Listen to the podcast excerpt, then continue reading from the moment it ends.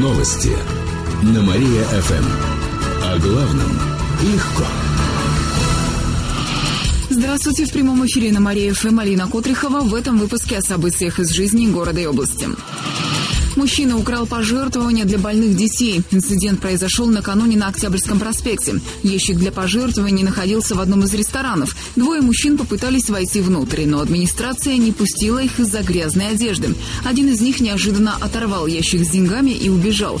Пожертвований в сумме было более 10 тысяч рублей. Попутчик догнал похитителя и сбил с ног. Но тот все же успел скрыться. Как рассказал мужчина, незадолго до этого он познакомился с похитителем пожертвований на вокзале.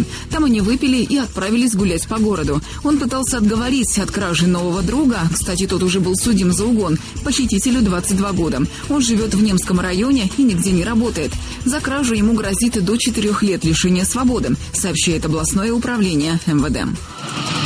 Семьям с приемными детьми могут выдать землю. Такой законопроект внесен на рассмотрение кировских парламентариев. Сообщается на сайте Заксобрания. На данный момент в области бесплатные земельные участки выделяют семьям с тремя и более детьми. Но на приемных это пока не распространяется. Для получения земли в таких семьях тоже должно быть три и более детей. Как сообщается в тексте законопроекта, эта мера не потребует дополнительных затрат из областного бюджета. Всего в регионе около 6 тысяч многодетных семей. 90 из них воспитывают приемных детей.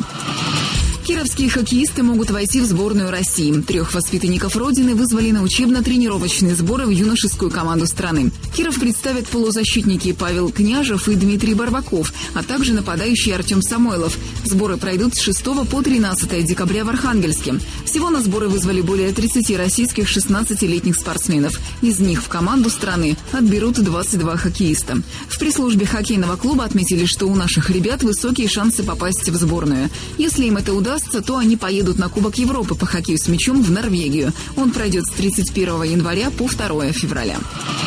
К этому часу у меня все. В студии была Алина Котрихова, а сейчас на Мария ФМ продолжается утреннее шоу «Жизнь далась». Новости на Мария ФМ. Телефон службы новостей Мария ФМ 77 102 и 9.